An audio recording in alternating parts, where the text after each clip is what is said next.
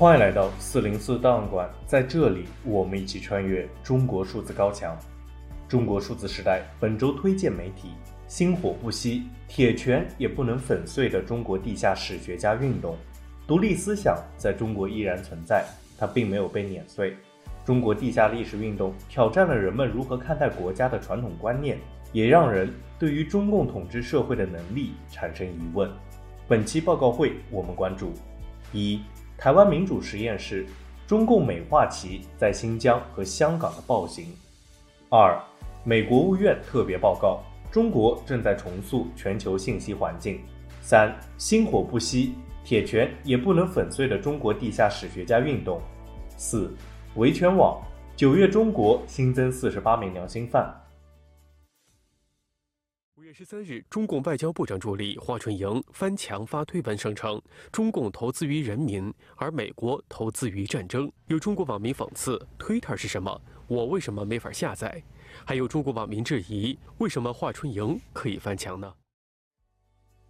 台湾民主实验室发布了两份报告，分别揭露了中国当局利用恶意不实讯息以及政治宣传的手段。美化其在新疆，亦称东突厥斯坦的反人类罪行，以及其对于香港民主的镇压。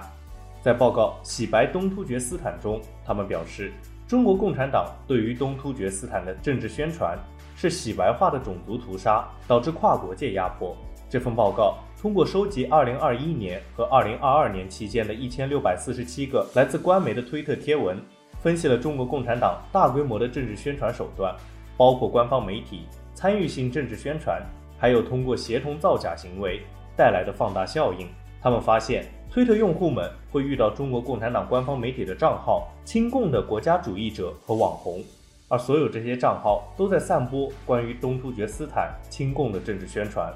通过分析，台湾民主实验室得出了一个官方政治宣传套路的编码库，呈现了套路如何被官方媒体和参与性政治宣传者所使用。具体的论述主要有五个套路：美丽新疆、快乐的维吾尔人、社会进步、重大发展和西方霸权。其中，快乐的维吾尔人和西方霸权这两个宣传套路会在负面事件爆发时被用来回应，企图扭曲国际论述，并且转移全球群众的注意力。中国数字时代分别摘录新疆政治宣传的五个套路如下：一、美丽的新疆，这一个套路到目前为止是最常被使用的。在我们资料库里，所有官方推文中可以找到百分之二十八。这个套路呈现出了诸多的风景，包括把乡村生活理想化的漂亮景色、天然的旅游景点、野生动物和文化活动，通常有外国观光者参与。这个套路出现的频率很高，代表这是中共用来呈现选择性和正面景象的优先手法，让东突厥斯坦看起来像一个仙境，创造这个地区的正向关联。以对抗持续出现侵害人权的证据。二，快乐的维吾尔人，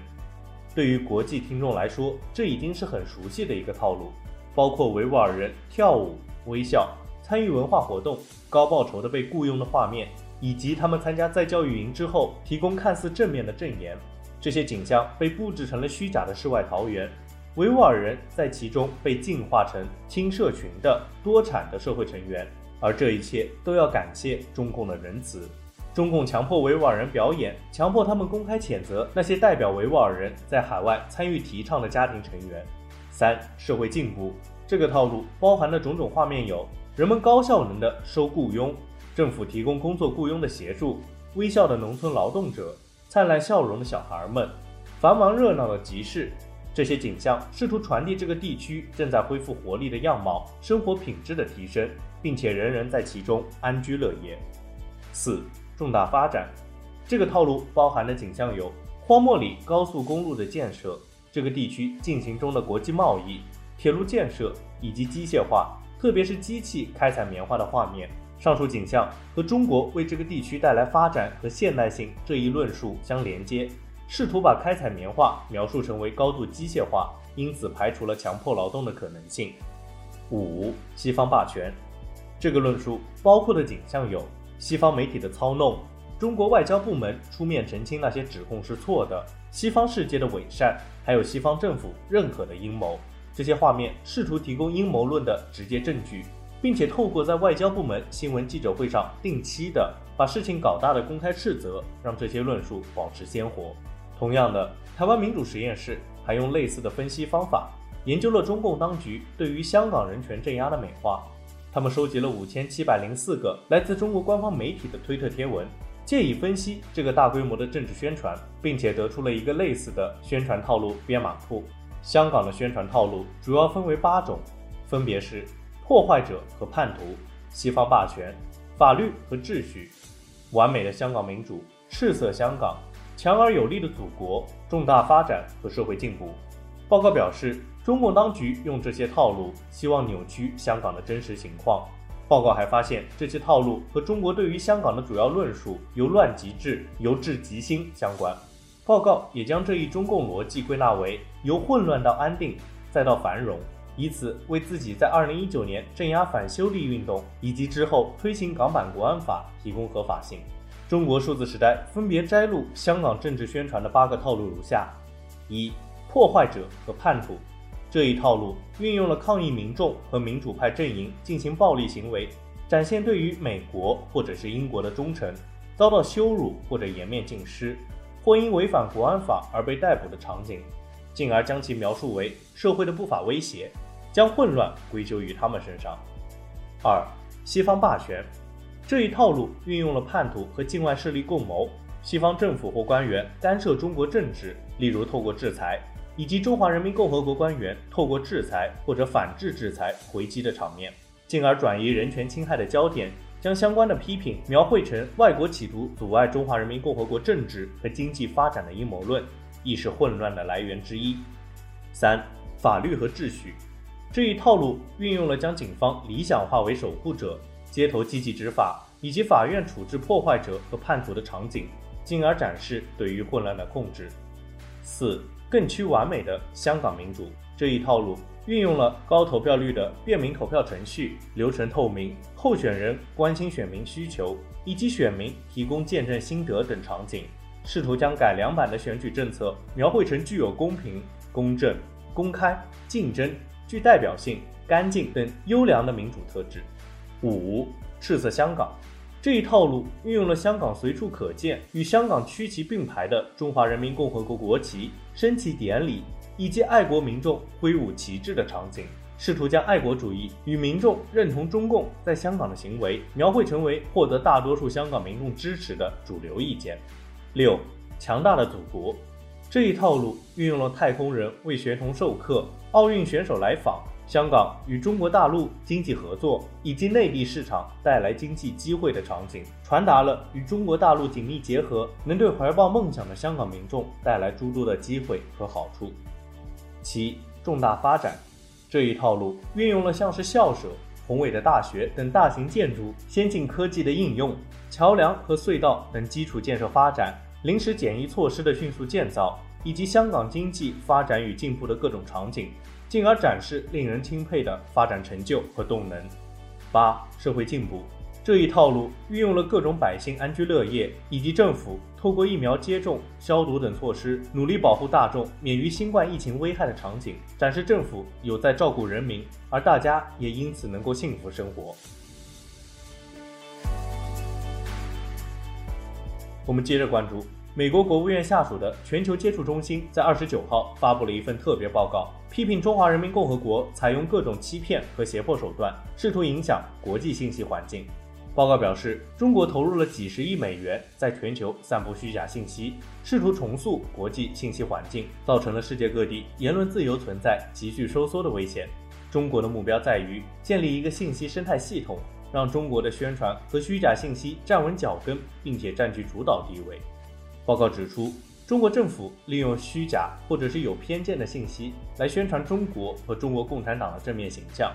与此同时，中国政府还压制那些与其在台湾、人权、南海、国内经济和国际经济交往等问题上预期说法存在相悖的关键信息。总而言之，中国试图培养和维护一种国际激励结构，鼓励外国政府、精英、记者和公民社会接受其偏好的说法，避免批评其行为。具体而言，中国操纵信息的方法包括利用宣传和审查制度，推行数字集权主义，利用国际组织和双边合作关系，威逼利诱以及控制中文媒体。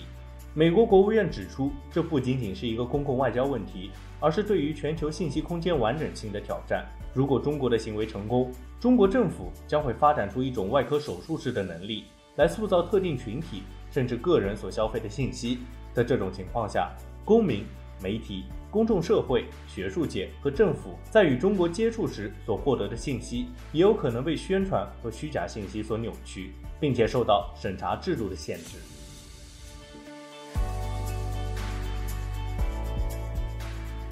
我们接着关注美国知名记者、作者张岩即将出版一本新书《星火：中国地下历史学者及其未来之战》。这本书讲述了一个中国地下史学家反抗中共正史的故事。在二十五日，张岩在《纽约时报》发表了一篇对于中国独立记者江雪的采访报道。和张岩一样，江雪也是这段历史的记录者和传播者。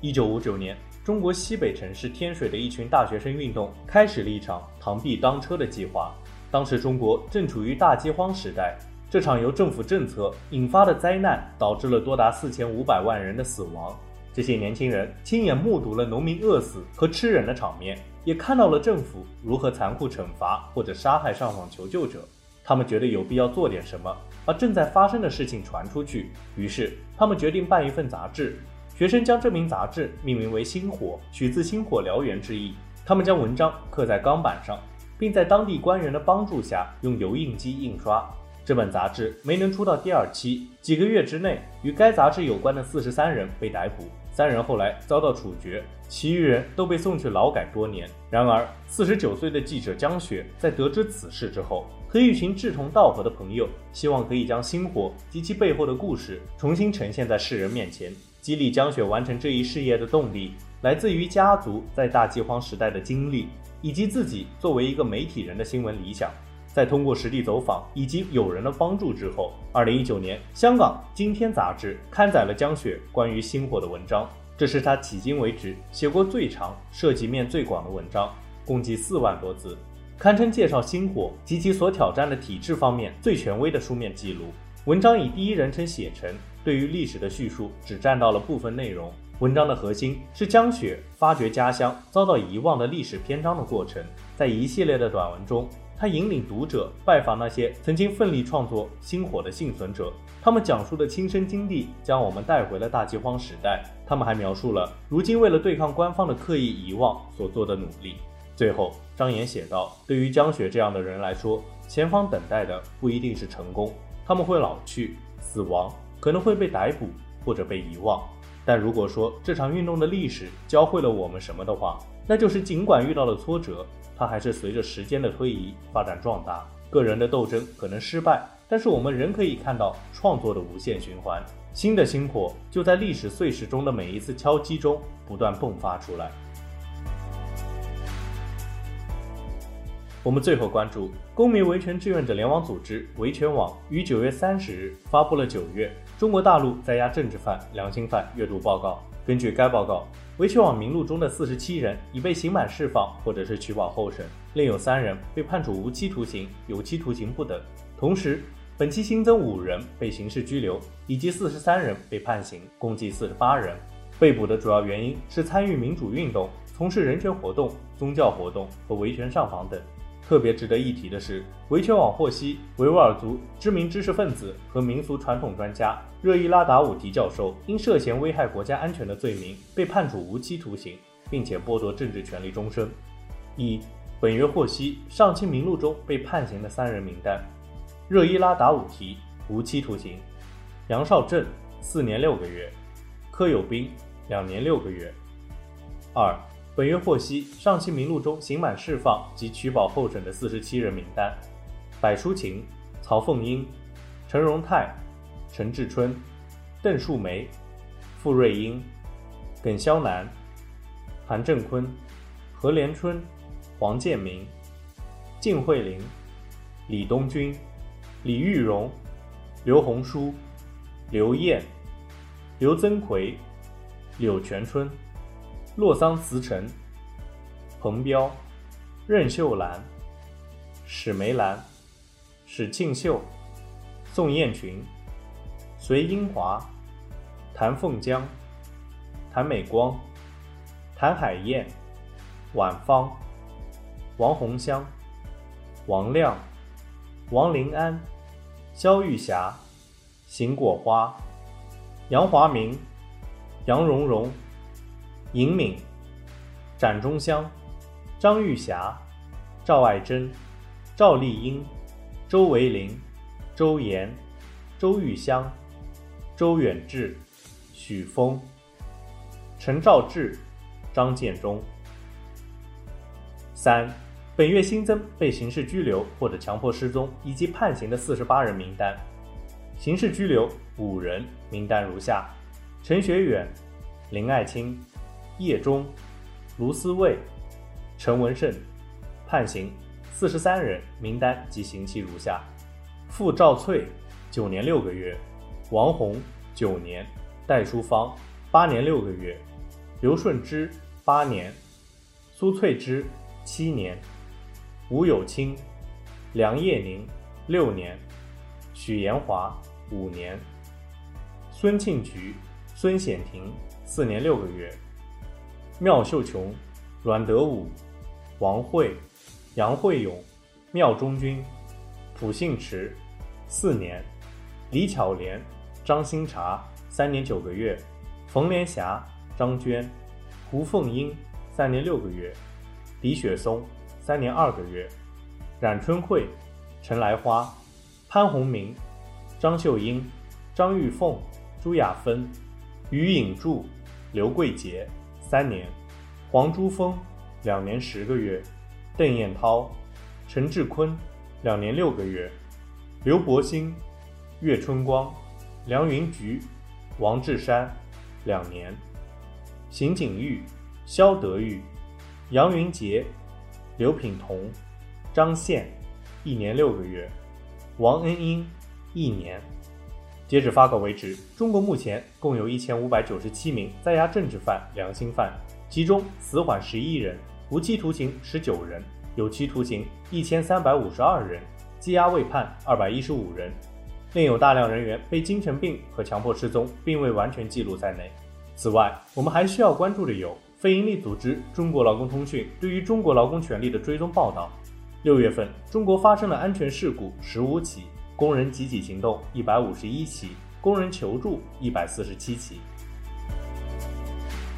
以上就是本次报告会关注的全部内容。中国数字时代 CDT 致力于记录和传播中文互联网上被审查的信息，以及人们与审查对抗的努力。欢迎大家通过电报、Telegram 平台向我们投稿，为记录和对抗中国网络审查做出你的贡献。投稿地址请见文字简介。阅读更多内容，请访问我们的网站 cdd.me yeah, 8